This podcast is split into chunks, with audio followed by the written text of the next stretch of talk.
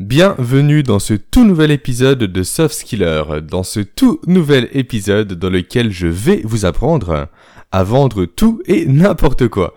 Alors oui, cette introduction est un peu beaucoup racoleuse, mais c'est pour vous inciter tout simplement à bien écouter cet épisode jusqu'au bout car je vais vous y livrer des informations très intéressantes sur la psychologie de la vente, sur comment déclencher un processus d'achat efficacement. Avant ça, je vais vous parler à nouveau de moi et je vais surtout vous donner quelques petites informations sur mes, euh, sur mes recherches en immobilier, sur nos recherches de ma compagne et moi sur notre futur investissement immobilier histoire de continuer à vous narrer un peu notre aventure. Donc il y a maintenant deux épisodes, si mes souvenirs sont bons, je vous parlais du fait que nous avions repris nos recherches afin d'investir à nouveau sur la ville de Dijon notamment. Alors pour rappel, on a commencé à investir Aurélie et moi fin 2016, et plus exactement, on a acheté notre premier bien immobilier le 28 décembre, juste avant les fêtes, après nous être formés pendant plusieurs mois afin de ne pas commettre d'erreurs.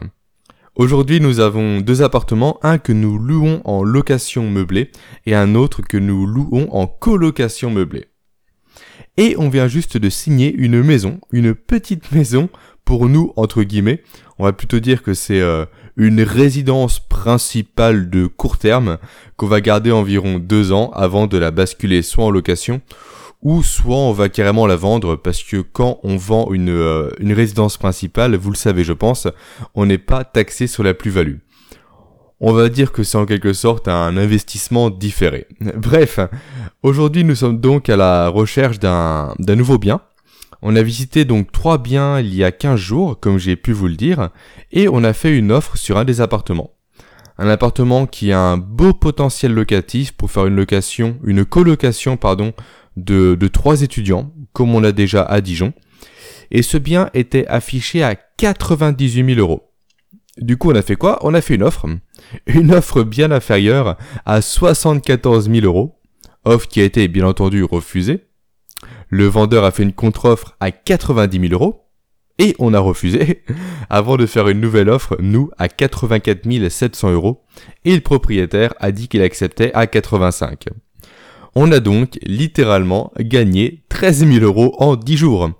Alors, petite question. Quand est-ce que vous, vous avez gagné pour la dernière fois 13 000 euros en 10 jours? Bref, voilà, l'immobilier c'est génial pour ça. Du coup maintenant on n'a plus qu'à préparer notre petit dossier à la banque pour faire financer ce bien à 110%. Et normalement, d'après nos calculs, ce bien devrait nous rapporter 325 euros net environ par mois. Et quand je dis net, c'est net de taxes, net de charges et net d'impôts. Bref, voilà, c'est tout pour le petit, euh, la petite introduction immobilier. Euh, donc, revenons-en à l'épisode du jour. Je vais donc vous parler de vente, comme j'ai pu vous le dire en introduction, et plus précisément de techniques de vente, non pas basées sur des protocoles établis du style euh, petit 1 découvrir le besoin, petit 2 euh, reformuler la demande, petit 3 qualifier le besoin, petit 4 euh, argumenter, petit 5 négocier, ensuite conclure, puis dernièrement fidéliser le client. Non, ça c'est ce qu'on apprend sur les bancs de l'école, c'est ce qu'on apprend en formation traditionnelle, et c'est pas ça que je souhaite vous partager aujourd'hui. Moi, je vais vous parler, plus précisément, des aspects psychologiques liés à la vente. Donc rien à voir avec la majorité des techniques de vente qui sont présentées en formation ou sur les bancs de l'école. Donc, parlons de vente. Ce, euh, ce qu'il faut savoir avec la vente, c'est que ce n'est pas du tout quelque chose de rationnel l'acte de vendre, l'acte d'acheter, donc la vente en général, est quelque chose qui est 100% émotionnel. Comment vous expliquer ça? Euh, Si la vente était quelque chose réellement de rationnel, on achèterait uniquement des choses dont on a besoin.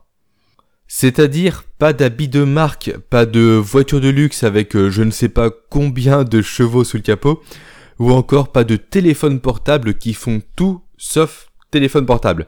Bref, vous voyez où je veux en venir.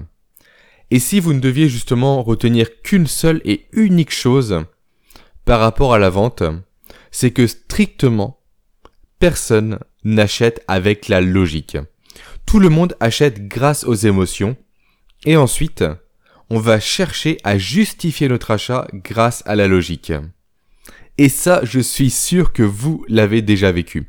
Je suis sûr que vous avez déjà acheté quelque chose dont vous n'aviez strictement pas besoin, à cause, je sais pas, d'un effet de mode, à cause de la publicité ou autre, et qu'une fois que vous avez le produit entre vos mains, vous cherchez tous les arguments possibles et inimaginables pour justifier votre achat auprès de vos proches, et encore pire, vous recherchez tous les éléments possibles et inimaginables pour justifier cet achat auprès de vous, pour vous convaincre comme quoi cet achat était utile, comme quoi l'argent que vous avez dépensé a été dépensé de façon logique, alors qu'au final, cet argent, cet achat, ne résulte que de l'aspect émotionnel. Donc, quand vous achetez des habits, une voiture, un téléphone portable, vous achetez uniquement les émotions que ces éléments-là vous procurent. Peut-être que vous achetez ce, manteau qui vous plaît tant pour, euh, pour flatter votre ego, pour donner en quelque sorte une meilleure image de vous. Mais en aucun cas, vous l'achetez seulement parce qu'il vous protégera de la pluie. Sinon, vous auriez acheté, ni plus ni moins, simple imperméable et non pas ce manteau de telle ou telle marque qui vous a coûté littéralement un mois de salaire. Peut-être euh, sinon que vous achetez cette console de jeu par honte, parce que vous êtes le seul ou la seule de votre cercle d'amis à ne pas l'avoir, alors que vous n'êtes pas spécialement attiré par les jeux vidéo.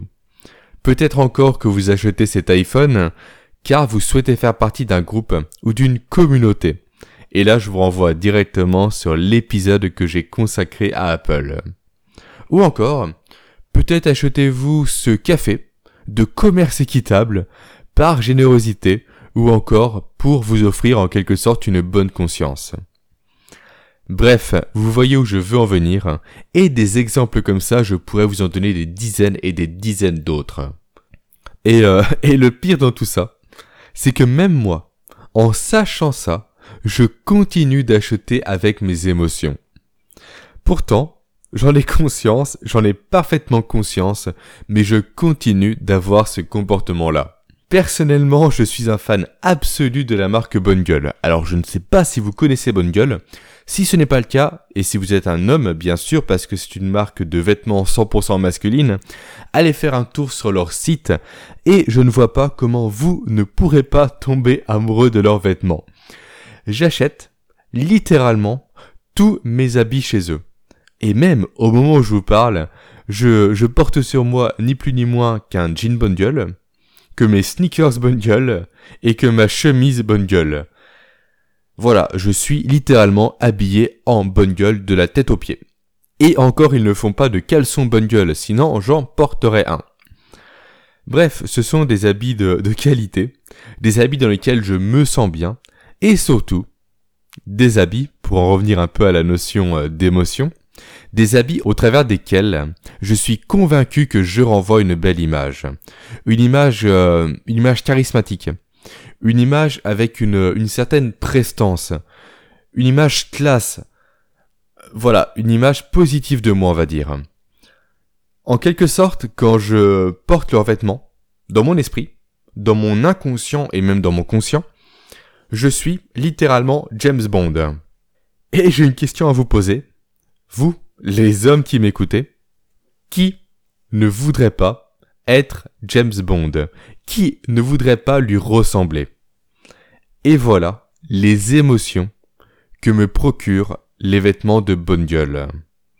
Donc, je le répète encore une fois, la majorité de nos décisions d'achat ne sont en aucun cas basées sur la logique, mais sur l'émotion et nous cherchons ensuite à justifier nos achats avec la logique. Et, euh, et, notre système émotionnel, donc le système qui est à la base en quelque sorte de cette décision d'achat, comment il fonctionne? En fait, c'est un système qui est basé sur de nombreux facteurs, qui est multifactoriel. Il est propre à chaque individu. Et il est basé sur plusieurs choses, telles que nos expériences, notre vie, notre passif, notre passé, nos relations, nos peurs, nos réussites, nos croyances, ou encore nos échecs. Voilà, il y a certainement d'autres choses que, que j'oublie. Donc, si vous souhaitez vendre efficacement à quelqu'un, il faut que vous cherchiez à comprendre comment fonctionne le système émotionnel de cette personne. Et cette euh, compréhension passe énormément par une phase de questionnement, par beaucoup de questionnements et surtout par de l'écoute. Souvent, le problème des vendeurs, c'est qu'ils posent beaucoup de questions, ils ont un but précis en tête qui est de vendre quelque chose, et ils font en sorte d'orienter les réponses des personnes avec qui ils échangent vers les réponses que eux souhaitent entendre. Du coup, le problème avec cette démarche-là, c'est que ces vendeurs n'écoutent pas réellement la personne qui leur fait face. Et donc, par conséquence, ces vendeurs sont dans l'incapacité de mettre le doigt sur le système émotionnel de la personne qui leur fait face. Et donc, ils n'arrivent pas à créer cette notion d'émotion, cette notion de sentiment qui va permettre quasiment à coup sûr de générer un acte de vente. Donc, pour vendre, il faut réellement créer cette notion de rechercher une émotion chez son interlocuteur. Et pour ça, encore une fois, il faut écouter la personne. Il faut apprendre à s'intéresser aux personnes, à les comprendre. Et également, chose très importante, il faut savoir utiliser son intelligence émotionnelle. Et pour comprendre l'intelligence émotionnelle, je vous renvoie sur le, euh, ou plutôt vers, hein, le super livre de Daniel Goldman, L'intelligence émotionnelle. Un livre qui fait pas loin, je pense, même plus d'ailleurs, de 1200 pages si mes souvenirs sont bons. Il est dans ma bibliothèque et il en impose, très clairement. Bref, promis, un jour je vous ferai un podcast sur l'intelligence émotionnelle, vu que j'en ai déjà parlé à plusieurs reprises. D'ailleurs, je pense même que je ferai une série de podcasts sur l'intelligence émotionnelle, tellement il y a de choses à dire. Donc, encore une fois, si vous cherchez à vendre quelque chose à quelqu'un, si vous cherchez à vendre quelque chose à une personne, ne vous contentez surtout pas de lui jeter uniquement des caractéristiques techniques en plein visage. Arrêtez de parler de euh, d'avantages, Arrêtez de parler de plus-value, de bénéfice, non. Cherchez, avant toute chose, à appuyer sur les boutons émotionnels de cette personne pour que vous puissiez créer l'acte d'achat. C'est la façon la plus efficace. C'est la façon qui marche à coup sûr. Et, euh, il y a une marque qui a très bien compris ça. Cette marque, c'est Axe la célèbre marque de déodorant et de gel douche Axe. Vous la connaissez tous, vous la connaissez toutes et ce n'est pas par hasard.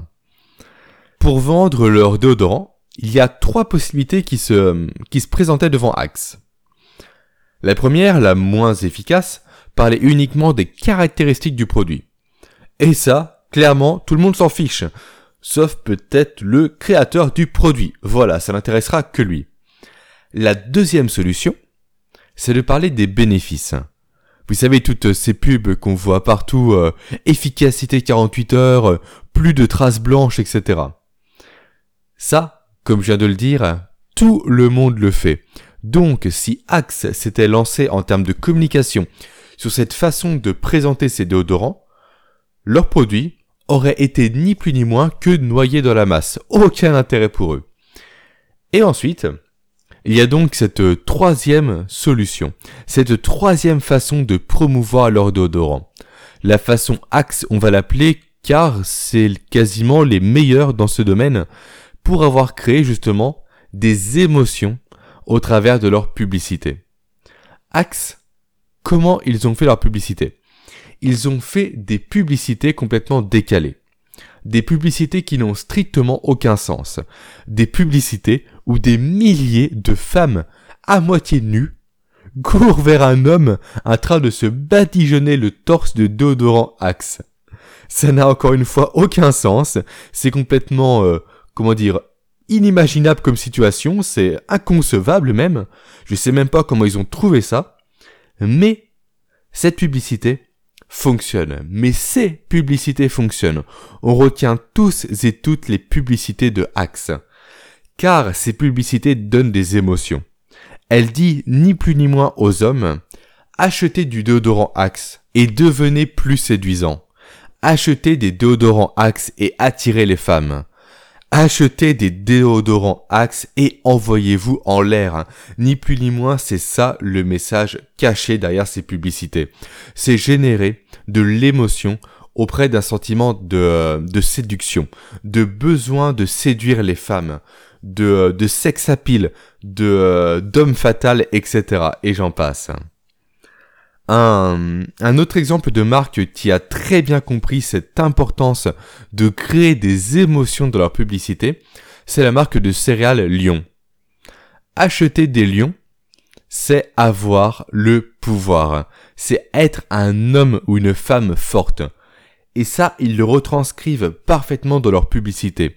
Ou des personnes complètement lambda mangent des céréales lion et se mettent d'un coup à avoir un charisme, une puissance, un leadership, une force terrible, quasiment euh, mystique et inimaginable, force qui fait fuir toutes les autres personnes qui les entourent. Alors, il y a certainement d'autres publicités qui, euh, qui font très bien ça, mais le souci, bon, façon de parler, souci, oui et non, c'est que je ne regarde plus la télévision depuis maintenant euh, 5, 6 ans, voire, voire même plus d'ailleurs, quasiment 10 ans je pense. Donc peut-être qu'il y a d'autres pubs à la télévision, mais je ne les connais pas. Et en tout cas, je vous conseille de faire comme moi. D'arrêter de regarder la télévision. Car la télévision, c'est ni plus ni moins que quoi? Que des choses tristes. Des choses complètement terribles. Des publicités non-stop. Bref, voilà, quand on allume la télévision, quand on tombe sur les journaux télévisés, ça parle de quoi? Ça parle de mort, ça parle de suicide, ça parle de guerre, ça parle d'attentats. Bref, tout plein de choses pas spécialement appréciables, qui nous placent dans un mauvais climat et qui favorisent derrière la décision d'achat. Et euh, comment dire, si vous ne voyez pas où je veux en venir, ce qui est normal parce que j'ai pas du tout développé mes propos, parce que ce n'est pas l'objectif de ce podcast-là, je vous mets une vidéo en description qui s'appelle Le Grand Méchant Monde de mémoire, une vidéo euh, YouTube faite par le collectif Horizon Gueule. Je vous conseille vivement d'aller la regarder à la fin de ce podcast afin de vous éclairer sur les techniques de manipulation par la peur qu'utilise la télévision. Bref, encore une fois, c'est pas le sujet. Donc, je vais résumer un peu ce que je viens de vous dire jusqu'à présent. Personne n'achète avec la logique. On achète tous avec les émotions. Puis, on va justifier notre achat avec la logique. Ensuite, je vous ai dit dans cette continuité que pour vendre quelque chose à quelqu'un, il faut jouer sur ses déclencheurs émotionnels. Et pour connaître les déclencheurs émotionnels de cette personne, il faut prendre le temps de la connaître, de lui parler, d'échanger avec elle, et surtout de l'écouter. Et également de lui présenter le produit qu'on a à lui vendre au travers des émotions que ce produit va lui procurer. Voilà pour ce petit résumé. Euh, maintenant, on va passer à la deuxième chose que j'ai à vous euh, à vous dire pour vendre tout et n'importe quoi à n'importe qui. Cette chose, encore une fois, c'est un constat. C'est le fait que les personnes n'achètent pas pour rentrer dans quelque chose, mais pour sortir de quelque chose. Où je veux en venir? Sur le fait que les gens passent généralement à l'achat pour résoudre un problème. Donc, quand vous souhaitez vendre quelque chose à quelqu'un, demandez-vous quel est le problème de votre interlocuteur, quel est son problème et comment vous, vous allez pouvoir l'aider? Comment vous allez pouvoir lui apporter des solutions qui vont résoudre son problème? Et, euh, et plus la douleur, ou si vous préférez, plus, euh, plus le problème de cette personne sera fort, plus vous pourrez lui vendre quelque chose de cher. À votre avis, pourquoi des centaines de personnes achètent des formations à 1000, 1500, 2000, voire 2500 euros, ou encore plus même d'ailleurs, des formations qui enseignent comment devenir libre financièrement. Car les gens qui achètent ça veulent arrêter de travailler. Ces personnes voient en quelque sorte le travail comme étant une véritable douleur, comme étant un problème, comme étant une souffrance, comme étant un obstacle à leur liberté. Et donc, ces personnes sont prêtes à payer le prix fort pour passer ce problème, pour le dépasser et pour atteindre leur objectif, leur rêve, leur finalité d'être libre et d'être euh, de ne plus être dépendant du monde professionnel. Donc, quand vous cherchez à vendre quelque chose, je le répète, cherchez à comprendre les émotions et les douleurs de votre interlocuteur. Et cherchez surtout à identifier précisément les solutions que vous pourrez lui apporter. Et ne tombez pas dans le, euh, dans le piège d'apporter des solutions bateaux, des solutions toutes faites que vous avez identifiées par avance, mais qui en aucun cas vont répondre aux besoins précis de votre interlocuteur. Elles vont répondre uniquement à l'image des problèmes que vous avez identifiés chez lui. Et bien trop souvent, l'image que l'on se fait des problèmes de notre interlocuteur n'est pas la réalité. Car chaque personne est différente. Chaque personne a ses propres problèmes. Chaque personne a ses propres leviers émotionnels. Alors encore une fois, votre analyse doit être individuelle si vous souhaitez réellement pouvoir déclencher un acte de vente efficacement. Donc arrêtez de supposer. Écoutez réellement vos interlocuteurs. Comprenez leurs émotions, comprenez leurs problèmes et apportez-leur une réponse 100% adaptée et personnalisée. Et voilà ce que je voulais vous dire pour ce, cette deuxième astuce pour vendre tout et n'importe quoi. Maintenant, passons à la toute dernière chose que j'ai à vous dire sur ce thème, sur ce thème de la dimension psychologique de la vente. C'est le fait qu'on achète avant tout des histoires et pas des produits. Et là, plutôt que vous faire une partie théorie, je vais vous parler d'un film. Du film Top Gun. Je pense que tout le monde le connaît, même si certains d'entre vous ne l'ont pas vu, comme moi, et eh oui.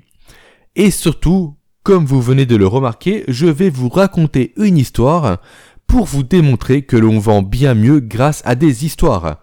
Alors là, je ne peux pas être encore plus précis dans le sujet, qu'on soit clair. Donc Top Gun, le film culte avec ce cher Tom Cruise. Ce cher Tom Cruise connu pour son appartenance à une secte, mais ce n'est pas le sujet. Donc, euh, on va resituer un peu le contexte. À l'époque de la sortie de Top Gun, la célèbre marque de lunettes Ray-Ban était en perte de vitesse.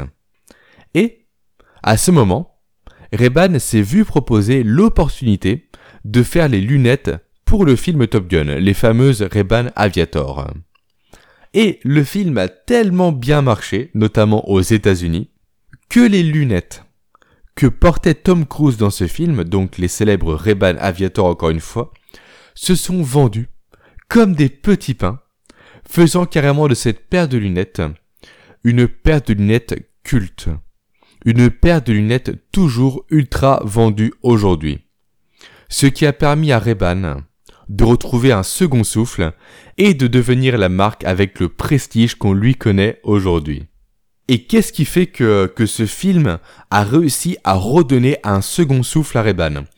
Simplement car en portant ses lunettes, les gens, qui les ont achetés bien sûr, se sentent, ou plutôt se sont sentis comme ce héros qui a vécu plein d'aventures, qui a vécu des histoires, qui est charismatique, qui est fort, qui, euh, qui a également un côté séducteur assez prononcé. Les gens se sont euh, identifiés à Tom Cruise en portant ses lunettes. Donc en les portant, ces gens renvoient une image positive, une image forte et charismatique d'eux auprès de leurs proches, auprès de la société. En tout cas, c'est comme ça qu'ils le perçoivent. Et c'est ça, encore une fois, qui explique le fait que les lunettes Aviator se soient aussi bien vendues suite au succès commercial du film Top Gun.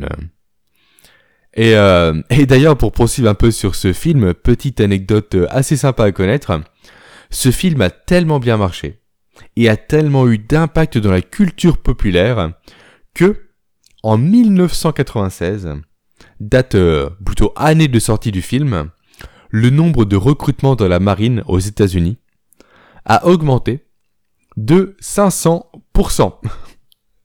Et c'est ça, encore une fois, la force des histoires. C'est ça la force des émotions. Et c'est même d'ailleurs ce film qui a introduit le début de la collaboration entre Hollywood et l'armée.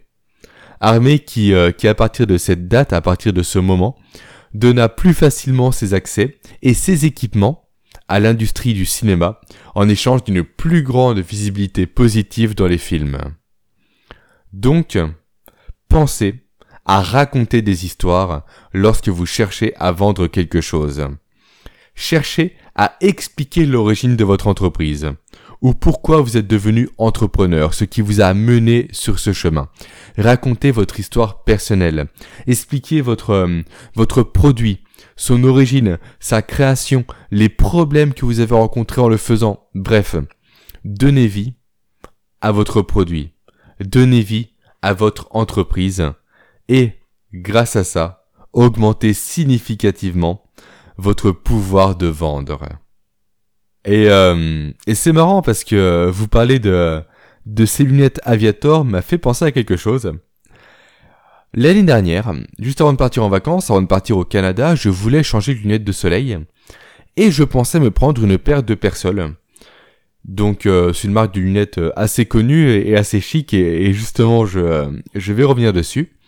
Donc je suis allé faire un tour dans une boutique, j'ai vu un vendeur, j'ai essayé plusieurs dizaines de paires de lunettes de marques différentes parce que voilà, j'étais pas non plus arrêté à prendre des personnes, en lui précisant quand même que j'avais un, petit faible pour cette marque. Et là, elle me dit, bah vous avez raison. Vous avez raison, cette, euh, cette marque c'est un excellent choix, ce sont des très bonnes lunettes. Il me parle technique en me disant voilà, elles sont très confortables, bien équilibrées, etc. Et il conclut, d'un coup, en me disant en plus, c'est vrai que, euh, que c'est rare de voir des personnes qui connaissent cette marque. C'est une marque réellement d'initiés, une marque de connaisseurs. Souvent, les, les personnes sont, sont portées par des personnes charismatiques. Souvent, c'est même porté en politique. Et, et bref, tous ces mots-là, en disant en quelque sorte que si j'achetais une paire de personnes, j'allais faire partie justement de cette élite qui connaissait cette marque et qui en portait, ça m'a convaincu d'un coup d'acheter des lunettes de cette marque. Alors ok, au début j'étais déjà prédisposé à en acheter, mais là littéralement, ça m'a conforté dans mon choix d'en acheter, et forcément j'ai craqué, j'en ai acheté et j'ai dépassé le budget que je m'étais fixé. Alors que je possédais déjà une excellente paire de ray qui faisait parfaitement l'affaire. Bref, encore une fois, là je reviens à, ce que j'ai dit euh, au tout début du podcast, il est important de vendre grâce aux émotions. Donc, si je résume tout ce qu'on a vu ensemble aujourd'hui dans ce podcast. Encore une fois, un acte d'achat est toujours quelque chose qui est lié aux émotions. Et ensuite, on cherche à justifier notre, notre achat par la logique. On cherche à justifier nos émotions par de la logique. Ça, c'est la première chose qu'on a vue.